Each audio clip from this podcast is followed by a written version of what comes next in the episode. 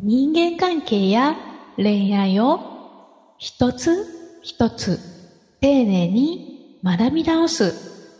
一杯のみや知恵とゾノ。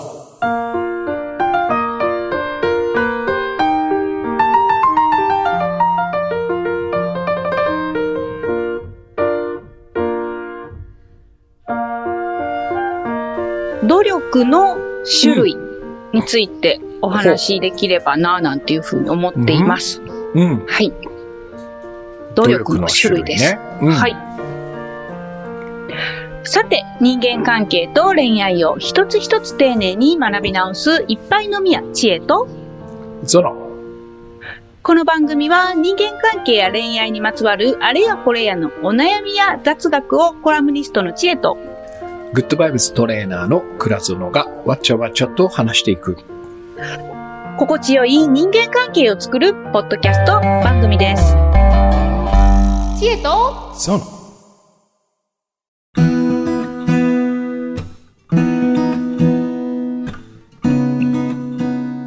はい。ということでですね、努力の種類という、えー、ちょっと一見人間関係とひ一人で完結しそうな話なんですけれども、うん。ただでもすごくこう、やっぱり関係するのかなというところもあって、えーこのテーマをはい選んでみました。うはい。うん。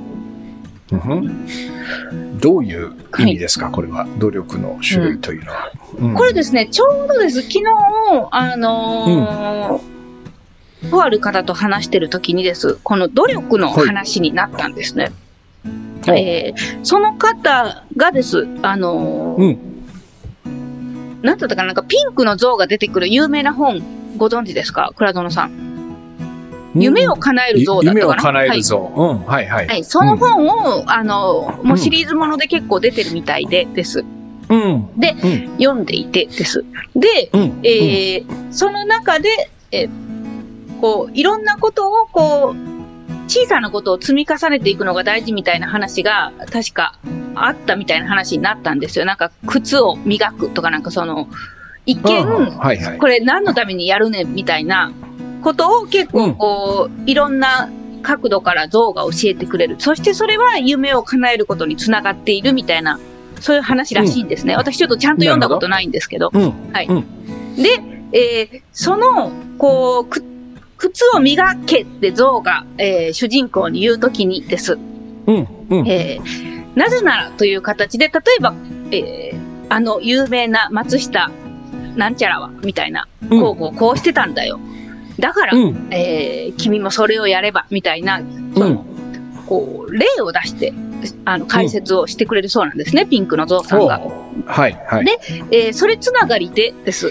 あの、その本を、ピンクのゾウの本を読んだ、えーその私の話し相手はですね、松下さんの本を読み始めたりとか、っていうようなことをして、こう、いろいろといろんなものに興味を持っていった、いうような話を昨日ちょうどしてたんですよ。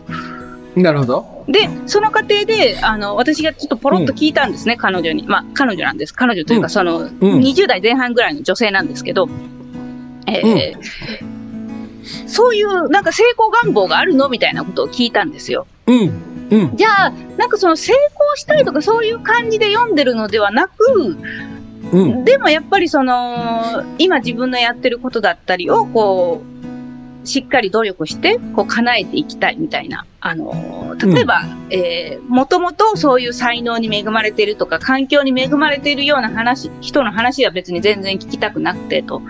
こう、うん。自分自身と似た環境で、もしくはちょっとこう、劣悪な環境っていうんですかね。そういう環境にいた人がこう、何かこう、自分自身で試行錯誤しながら、こう、自分の目標を達成していったみたいな話を聞きたいみたいな話に派生していったんですね。うん。で、うん。で、こう、あ、じゃあこう、努力の仕方が、こう、努力の仕方をこうさ、模索してるんだね、みたいな流れになって、で、努力って種類があるのかな、みたいな、ちょっと説明長くなっちゃいましたけど、うん。み。たいな話になったってことですね。はい。うん。なるほどうね。ん。やっぱりね、努力という言葉は、うん。僕は未来志向なのかなって気がするんですよ。おやっぱり。はい。うん。うん。未来にある種の目標を決めて、はいそれを達成するために、うん。えー今という時間をその努力するじ、うん。時間に使うというね、うん。うん。うん、だからまあ、これが合ってる人は別に僕はいいと思うんですよ、それで。うんうん。なんかこれゲームなんですよね。要はうん未来に目標を決めて、え1年後にこれを達成したい。だから、うん、その間1年頑張るんだ、努力するんだっていうのは、ものすごくゲームっぽいと僕は思うのね。でもまあ、その受験勉強とかってこのやり方で僕らでやってきたでしょ？だから成功体験があるわけさ。うんでも、えっと、大きな違いはね、その学生の頃っていうのは、えっと、まだその仕事がないわけよ。で、何でそのやりがいとかね、生きがいとか手応えを感じるかっていう、そこの課題が一つ大きく抜けてるんだよね。それはしなくていいってことになってるから、勉強だけしときなさいって全員が勉強するわけだからね。うん。で、じゃあその自分が何か、えー仕事を手掛け始めた時に、えっと、そこにその、なんだろうな、うわ、この仕事をやっ例えばほら、知恵さんがさ、今日の収録の一番最初の回で、えっと、とてもいいウェブサイトができたっつって喜んでたじゃん。はい。今日、今。はい。その喜ぶ瞬間っていうのは今ここでしょ？はい。そこに僕は幸せがあると思うのね。うん。だから、ここに努力みたいな概念は入れない方がいいと思うんだよ。な、なんで一生懸命作るのかと。それはいいものが作りたいからじゃ？んそうですね。で、それをなんかやってる最中に、ああ、私努力してるなとか思わ思わないでしょ？うん、思わないですね。ただただ、うん、ただただいいものを作りたい、うん。一番いい適切な表現を見つけたい、いいタイトルを探したいって言って、こう、時間をかけ、まあうん。いろんなものを調べたりとか、うん。いろんなことをしながらね、うん。それこそ何度も何度もコンテンツを見直したりするという、それは努力ではないんだよね、きっと。その自分、が表現したいものお客さんに渡したいもの、うん。そのいいものを作りたいという、その、なんていうのかな、え思いをそのまま、その瞬間その瞬間に出しているだけで、うん。ね、えーなんか僕はそれを努力と呼ぶ必要があるんだろうかなって気がするわけ。例えば、その、えーそれをやろうとしたら、うん。まあ仮にだよ、うん。英語版があった方がいいよねってことになって、じゃあちょっと自分の英語力だけだと、さすがにそのコンテンツは作れそうにないから、少し英語も勉強しようかなと思った時に、その英語の勉強は努力ではないんだよね。その英語版のコンテンツを作るというその思いを実現するためにうん。普通にやらやるやるべきこと、うん。ややりたいことになるから、なんか僕はその努力と夢というのを分けない方が絶対にいいと思うんだよ。うん。努力と夢を分けるというのは、えっ、と、夢に向かうために努力してるっていう、その、そあ、それを手にしてるし時期が違うってことですか？う。そうですね。うんというよりも、その、ゴールというのが一つあって、えっと、日々のやることはその手段っていうこの感じ考え方だよね。ね努力というのは手段だからね。うん。そうですね。そのゾウさんの話はそうでしたね。はい。そう。うん例えばう、んスポーツ選手だともっとわかりやすいね。うんオリンピックで金メダル取りたいって言って、毎日の練習、これを努力と呼ぶっていうね。で僕僕はこれ全然違うなと思ってるわけ。オリンピックで金メダル取ろうという人は、例えば柔道だったら柔道家じゃん。そうでしょ、柔道家として日々生きてるわけよ。そしたら畳の上にいて練習したいに決まってるわけじゃん。柔道家なんだから。だからこのように日々私は柔道家として生きているという毎日が続いてるだけなんだよ。それは努力でも何でもないよね。だって柔道家になりたくて柔道家になったんだし、これからもずっと柔道家でいたいんだから、ね、朝起きたら柔道家として生きればいいわけじゃん。生きたいわけじゃん。うん。柔道家なのに10日も20日も、えー一度も道場に行かないなんてことは、その柔道家として嫌な、嫌なことじゃん。こんな風に考えたらさ、やっぱりその自分が柔道が好きで柔道をやっていますと。ね、柔道家として生きています。その先に大会が待っていて金メダルを取るっていうのは全部一直線につながってるよね。同じことがずーっとなされていく。そして毎日柔道家として日々道場に行くことによって手応えとか、ああ、なんかいいね今日はとかハッピーなその幸せをその瞬間瞬間に感じてるわけよ。もちろん大変だけども、辛いなとか思う時もあるかもしれないけど、それは柔道家だからやるんだよ。こんな風に僕は捉えた方が、あの、すべてがプロセスから結果までがハッピーになる感じがするんだよね。うん。そしてきっとこれは続くと思う。これを、このやり方をすればね。うん。あれですね、努力って、け、結果、結努力っていう言葉をです、最初に使い始めた人というのはです、うん、もしかしたらです、あの、結果論から、その過去を振り返って、あの時努力してたよねっていうことを言うために努力っていう言葉がなんか生まれたような、なんかそんな感じもしました。お話聞いてて。そうですね。うん。うんもっと深読みするとね、なんかあんまり、えー、いい話じゃないんだけど、えっと、社会が望むゴールというのがあ,、あったんだよ。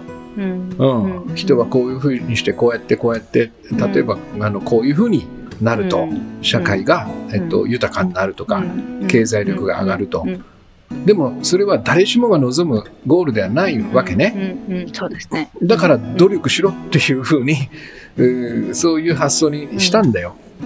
つまり僕らは日々努力をしなくちゃいけないと。ね。そういうふうに持っていけば、その嫌なことでも、そうか、これは努力なんだって思えるじゃん。そうですね。努力することってなんか美しいですもんね。はい、そうそうそう、う。ん、その努力が何であろうと、努力してるって実感さえあれば、自分が正しいんだっていう感じになれるでしょ、うん、そうするとどんなゴールでも設定可能になるわけよ。うん。うん、これが正しいんだから、ここを目指しなさいって言われれば、はい、つって、じゃあその、それになるためには、努力ですね、つってやるわけよ。で、そこにさっき言った、私は柔道家みたいな発想もないから、そもそもなぜそれをやるのか、やりたいのかとかっていうのも置いとかなきゃいけないわけ。そうすると、でも、でもやらなきゃいけないんだよね。日々。努力というしかないよね、これはね。うん。だから僕はこれは人生をつまらなくしてしまった一つの大きな要因だと思ってんだよ。うん。何の話か忘れましたけど、なんかそのこと話してる時もです。それは努力って呼ぶんみたいな。でもなんか一生懸命頑張ってるよねみたいな。なんかこう言われたんですよ。千恵さんもそういう努力とかしてきたんですかみたいなことを言われて。まあ振り返ったら努力っていうのもあったけど、みたいな。その、そ、そうそうそうその、たい、なんでしょう。あのー、少し前に話したです。あのーうん、なかなか販売ページにいい言葉が浮かばなかったっていうのも、苦痛ではあったけれども、うん。まあ、努力というか、や、ただやってたみたいな感じが強かったみたいなことを話したんですよ。じゃあ、うん、あの、それはじゃあ、まあ、やりたかったからやってたんですね、みたいなことを言われたんで、うん、そうだね、みたいなことを言ったら、まあ、じゃあ、これは努力と呼ぶのかみたいな話になってですね、名前の、名前のなんかどんどん話になってったりとか、あと、身になる努力と身にならない努力っていうなんかキーワードが出てきたりとか、うん、なんか結構ごちゃごちゃっとして終わった話だったんですね。うんなるほど。うん、だから身になる努力、うん、身にならない努力っていうのが、もしあるとすればね、うん、だから身にならない努力というのは、えっと、例えばだけど、本当に自分が必要かどうかわからないのに、うん、ね、みんながそれをやってるから、うん、私もこの身につけなきゃいけないって言ってやろうとするもの。うん。だから自分の役割とかね、自分の仕事とか自分のややりたいことみたいなことと関係ないようなことも僕らはやらなきゃいけないと思ってしまう。まさにさっきのね、これはやっといた方がいいっていうゴールがこう別のところで決まっちゃうっていう感じだよね。うん。それをやろうとしたら、もう努力、はい、努力と呼ぶしかないんだよね。うん。あれですね。これもまた、あれですね。その、言葉に惑わされてるというかです。うん。ななんて言うんですかね、うん、この感じ。その、うん。うん、なんかすごく世知辛い感じがします、この話。うん。例えばその僕があの「グッドバイブスご機嫌な仕事」っていう緑の本をね、うん、えっと、はい、作っている時に、うん、えー、そうだなどのぐらいかなえっと48回ぐらい書き直してるんですよあれ、ね、構成してるんですよ。普通は3回か4回で構成終わりなんだけど、はい、こう積んでいったのね。なんかいっぱいになりそうだから、うん、48束ブワッと積み上がるわけ。ものすごい時間もかかったね。3、4ヶ月かけてそれをやってたんだけど、うん、もう書き終わった後のね、最後の編集というか最後の構成。これ努力じゃないんですよ。全然。ただただ自分がイメージしたこの作品に近づけるためにまだここがちょっと違う。この言葉がまだ分かりにくいとかっていうことをこう一生懸命一生懸命吟味しながらこう研ぎ澄ましていくような感覚ね。なんかこう、えっと、木の彫り物で言うならば、最後にものすごい細かいペープ、あの、紙やすりでさーっとこう磨きをかけていくような感じ。まだこのカーブが違うみたいなことで何つ何度も何度もやるっていう、これを努力と呼ばないですよね。うん。思いました。努力ってです。あの、ワードはです。うんうん、そのなんか一生懸命やってる人を見た人が言ったんじゃないかと思いました。まあそれはそうだかそうなのかもしれない。してるよね、うん、みたいな。うん。そうそうそうそう。本人が努力してるっていう時に使うこと、その動詞というか、そういうものではないのかもしれないなと思いました。うん、努力しようと思ってするもんではないというか。これ時代もあると思うよ。だから僕らの頃はもう本当スポコン時代だからさ、努力努力努力なのよ。何か夢を叶えるには努力しかないって発想なのよ。いや、違うと思うね。僕今は随分とそれが変わったと思います。うん。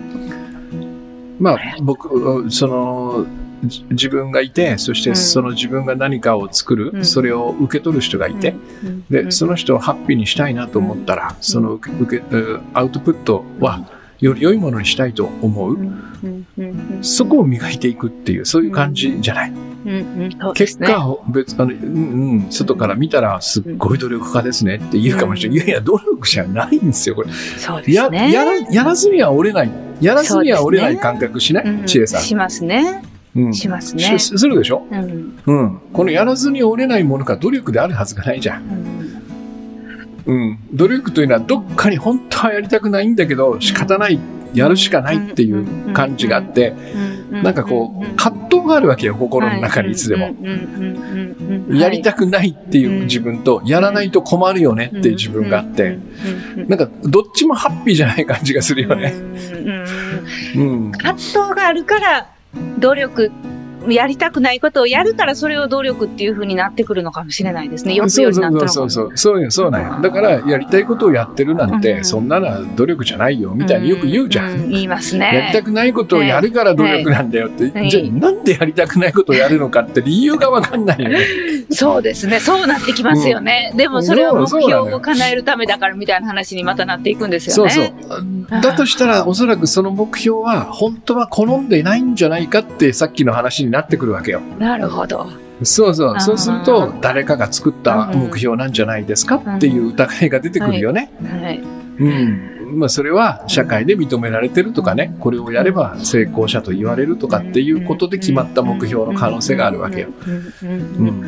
僕はそこと心がもうそろそろ一致した方がいいんじゃないかと思うわけ。うん。これがやりたい。ここれを、これを、これを使って僕は人の役に立ちたいみたいなものがしっかりとあってね、そこを磨いていくんであれば、何時間かけてもそれほど辛くはないと。大変だよ。めっちゃ大変だし、さっきチェイさんも言ったように苦しいよ、やっぱ。早くできてほしいなって思うさ。なんでできへんのや、みたいなことで自分も責めたくなるさ。うん。でもそれは全く自分が目指してない目標に向かうこととは全然違う感覚だよね。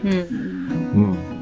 ラザさん、私、ふと思ったのがです、その、うん。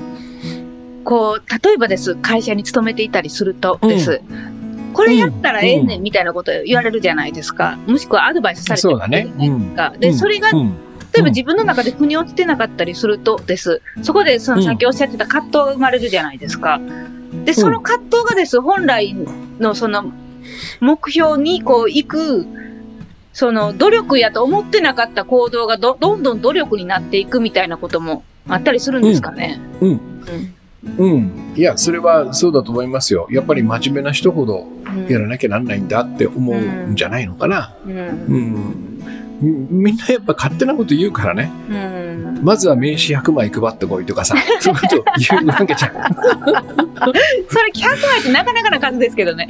そうそうそうそう。だから自分の成功体験がやっぱりその正解だからさ、それを後輩とか部下とかにもやっぱ指導しようとするよね。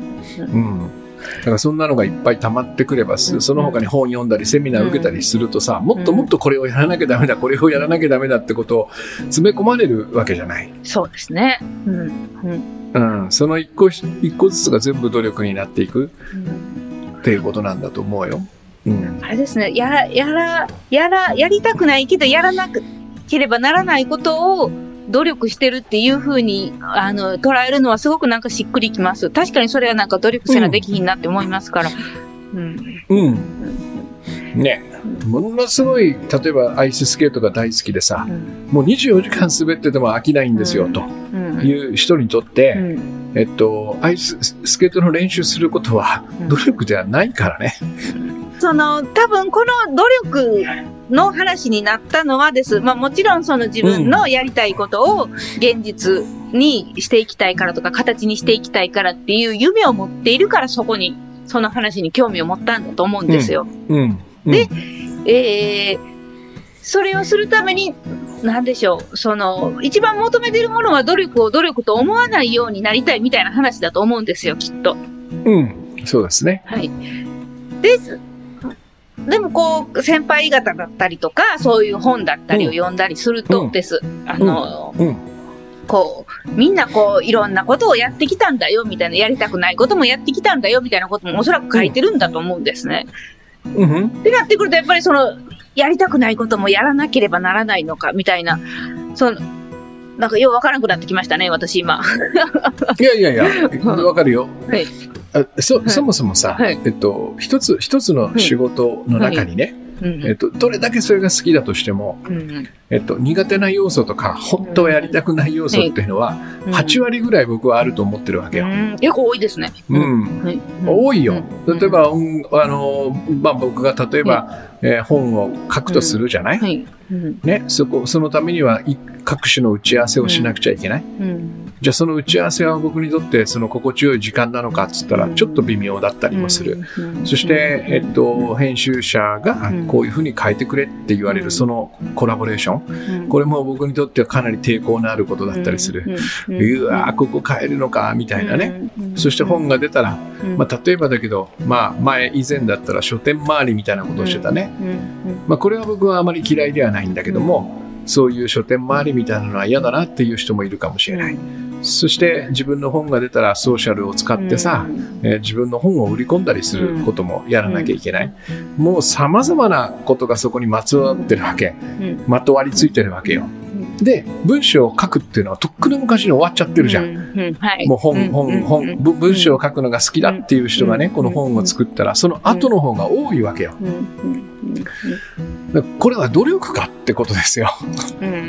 せっかく自分が一生懸命書いた本だったら、やっぱり多くの人に読んでほしいしね、えー、たくさん売れた方がいいじゃないですか。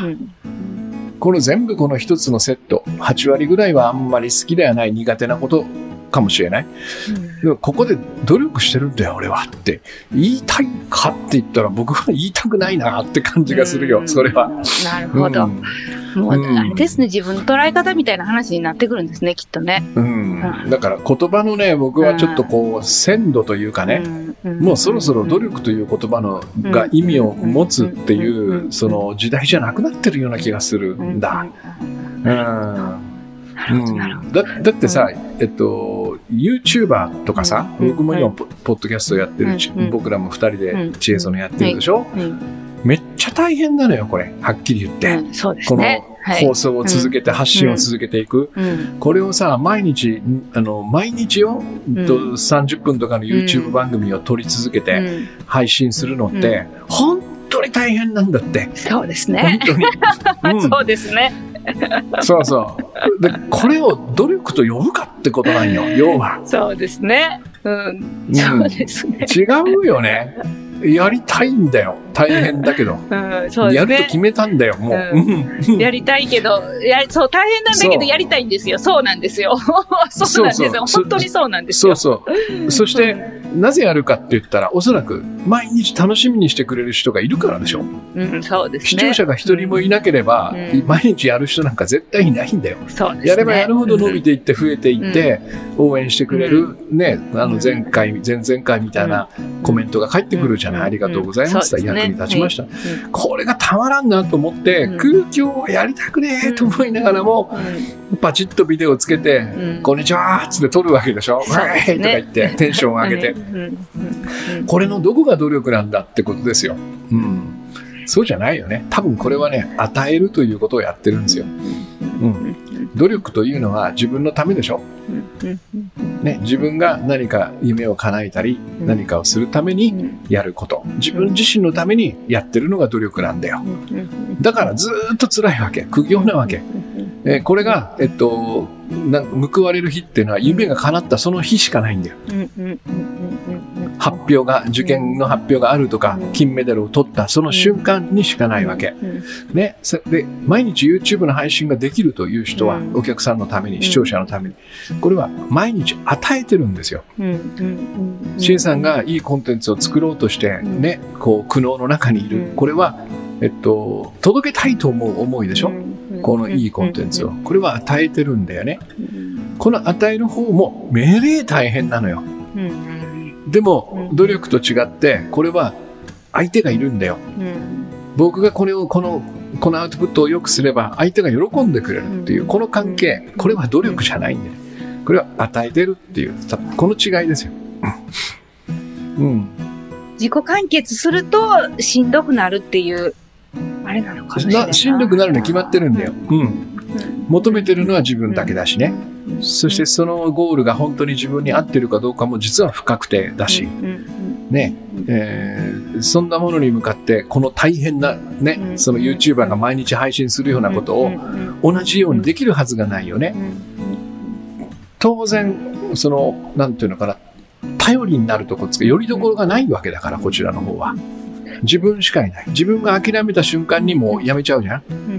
だから諦めないように努力という言葉をそこに盛り込んだんだよ。うん。うん。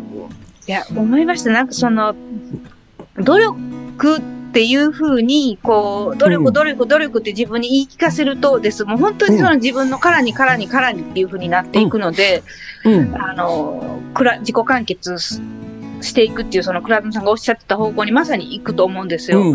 じゃあ、うん。その、さっきおっしゃってた、与えるっていうことがなくなってくるので、誰ともコミュニケーションを取らないみたいな話に、こう、取ってるようで取ってないみたいな上司ともそうですし、うんお客さんともそうだし、同僚ともそうだし、っていうふうになってきて、本当にやりたかったことなのに、やりたくないのにやらなきゃいけないみたいになっていく義務感みたいなのが先に立ってって、まさに本当に努力してるみたいな、なんかこう、なんていうんですかね、うん、んなんかこう、いしんどいやり方だなってなんか思いました。うん。だと思いますね。うん。いっぱい飲みや知恵と、そう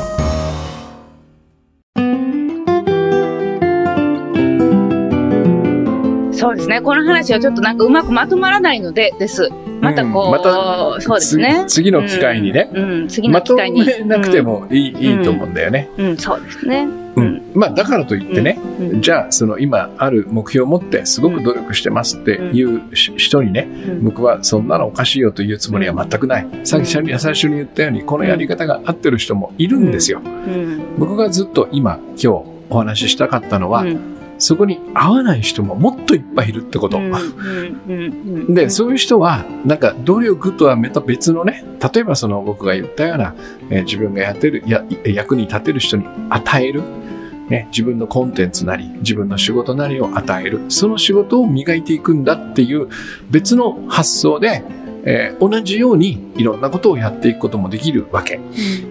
だから、その、なんつうの、努力一辺倒だったから、僕が若い頃は。基本的に努力、努力、努力の世界だった。でも今はちょっと違うんだよね。もう少し別のモチベーションを持って、この自分の能力を誰かに役に立てたい。で役に立てたいんだから、もっと磨いていこうっていう、こういう発想でも同じぐらいのことはできるということがお伝えしたかった。ね。だから努力という言葉を使わない世界があっていいよっていう、たったこれだけなの。僕が言いたいことは、言いたいことはね。はい。これでこのお話はいいんじゃないかなって。努力の種類って始まったじゃん。はい、今日ね。うんうん努力の種類ではなくて、努力ではない努力のようなものがあるっていうことだね。うんつまりね。うんそういう意味で、うん、うん、はい、ありがとうごいいんざいます。じゃないかと思いますけど。いいですか？はい、もちろんでございます。はい。はいはい。はい。では今回はこんな感じで終わろうと思います。さて今日は最後にとっておきのお話があります。うん。それはです、えー12月23日大阪でです。この知恵園の年末特番トークライブを開催する運びとなりました。はい。いやーこれ嬉しいですね本当に。倉殿さんがね、えー倉殿慶三さんが、えー大阪にやってきます。大阪の中之島ですね。最寄り駅は肥後橋だったりとかあと、えー中之島駅っていうのがあるんですね。そういうのだったりとかになるんですけれども梅田の、えーすぐ近くぐらいですね。えーそこでです。そこのです、えーヒーリングサロンクリアというね、えークリアヒーリングサロンかというです、えーところのラウンジを借りてです、えーこの知恵園の、えートークライブを行う運びとなりました、時間は9時からですおそらく 2, 2時間か3時間ぐらいトークライブがあってです。その後、えー懇親会になっていくと思います。えー先日ね、倉殿さんからいただいたです、えー紹介ページがあるので、ちょっと紹介したいと思います、内容を。はい。こんな時だから真面目に愛について語ります。人間関係と恋愛について語り尽くすポッドキャスト番組「知恵とゾノ」の知恵と倉園慶三が大阪は中之島で生トークライブやります。何をテーマにするか2人で考えていたところ。千恵さんからこんなメールが届きました。23日のトークライブのテーマ「愛」はいかがでしょうか。壮大すぎますかね。倉殿さんや皆さんと愛について話してみたくなりました。私たちは自分に対しても他人に対しても仕事に対しても友達や家族に対してもお客さんに対しても同僚や部下上司に対しても創作に対しても大好きな趣味に対しても愛がなくなったなくなりそうだと勘違いした時おかしな行動をとってしまうのだと思います。愛を取り戻す自分の中にある愛を回復させる再発見する。愛を見に行く。そんな回になれば素敵だなと思いました。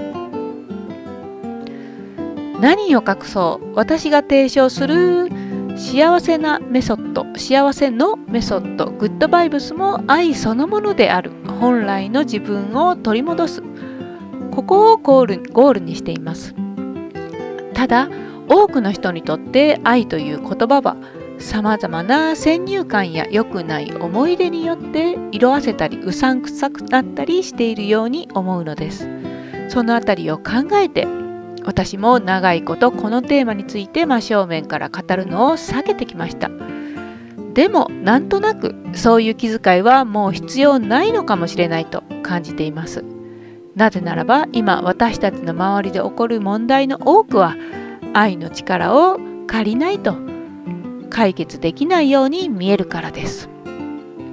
今回のですね、えートークライブのテーマはです。愛です。はいはい。世界は愛を求めている。これが今回、えー、倉園さんが、えーこのトークライブのタイトルとしてつけていただいたものなんですね。素敵なタイトルですよね。あの倉園さんが大好きなバード・バカラックという方の名曲があるんですけれども、その、えー放題ですねが、えー世界は愛を求めているっていうやつだそうなんですね。うん。あのこのね紹介ページ概要欄にも貼らせていただきますけどそこにその「世界は愛を求めているの」あの YouTube のリンクが貼っているんでですぜひ聞いていただきたいなって思いますなんかねすごく耳心地のいいあの音楽でそれ聞きながらねあのこのページとか読んでいただくと結構なんかほっこりするなっていうふうに思ったりもしました。今回ね私はねすごくねその愛するということ愛されるということ。これは対人間だけじゃなくってです。そういうね愛っていうとやっぱりまず浮かぶのがパートナーだったりとか恋愛だったりとかね。あとはまあ何でしょう自分が愛を注いでいる大好きなワンちゃんだったりとかっていうそのすごく親しい何かっていうのをね家族だったりもそうだけど子供だったりっていうね自分我が子だったりとかね。そういう対象の、えー、ことだけっていうふうに思いがちかもしれないんだけれどもそうではなくです。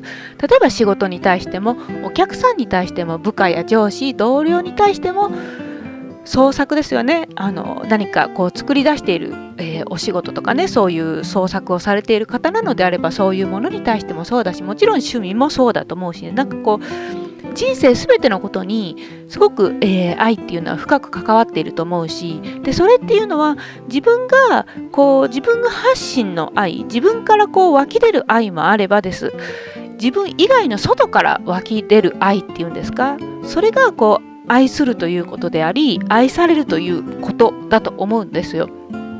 でこれがねあの何、ー、でしょうね。私たち日本のそういういい文化みたいなところもあるのかもしれないけれどもこうストレートにこう愛という表現をなかなか使わないのでです。こう気恥ずかしいというかね。そういうものをこう直でこう体感しなくなったっていうんですかね。体感する機会がなくなったというかあの本当にもうその対面でね話す機会もすごくこう昔に比べたらねどんどんどんどん減っていってるじゃないですか。であのいいと思うんですよ。デジタルネイティブっていうかね。えどれぐらいでしょうね、えー、今で言うと25歳以下ぐらいなんですかね。もうちょっと若い世代になるのかな。ちょっとあれですけれどもそれぐらいのねあの世代だとです。もうそのデジタルの中でです。アバターを使うことにも何の抵抗もないと思いますしどんどんどんどんこうオンラインとオフラインっていうのが融合していくような感じじゃないじゃないですか今その時代の流れとしてね。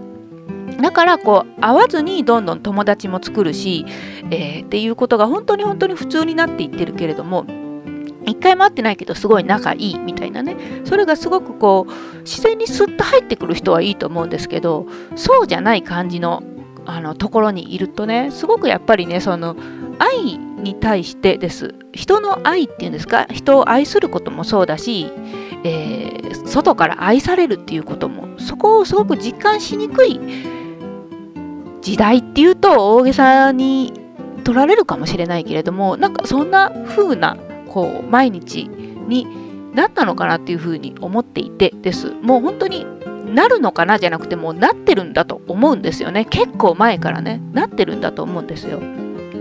でそんな中でまあ私たちはね生きているとねすごくね不安とかね恐れとかね倉殿さんがよくおっしゃってるようなそのざわつきっていうのを抱えながら、えー、毎日を過ごしているわけだけれどもそこをねこう軌道修正してくれるものっていうのが自分の中から湧き出るその愛に気づくことだったりとか愛するというその行為に気づくことですよね。それは人間が自然とできることだからおそらくそのしてるんだと思うんですよね。日々日々日々日々。でもそこに気づいていない。もしくはもうできなくなって忘れちゃってる感覚を忘れちゃってるみたいなこともあると思います。で外からそれを愛されるっていうことをされているけれどもそこに気づけないっていうね、まあ、気づけないっていうとなんかあれなんだけれどもでも本当にそうだと思うんですよね。だからなんかそういう私の思いっていうかね自分がこれまでね、生きてきた苦しんできた人間関係だったりとか仕事に対してだったりとか創作に対してだったりとかそこに対してこう愛するということ愛されるということがすごく遠い遠い世界のように遠い捉え方概念のように思えてならなかった。それが今はすごく身近に感じることができて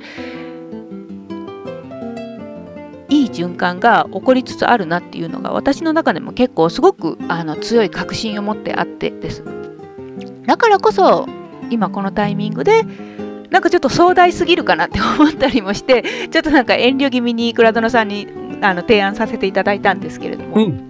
やろううん。ということをね言っていただいてねすごくあの良かったなっていうふうに思ってたりもします。はいはい。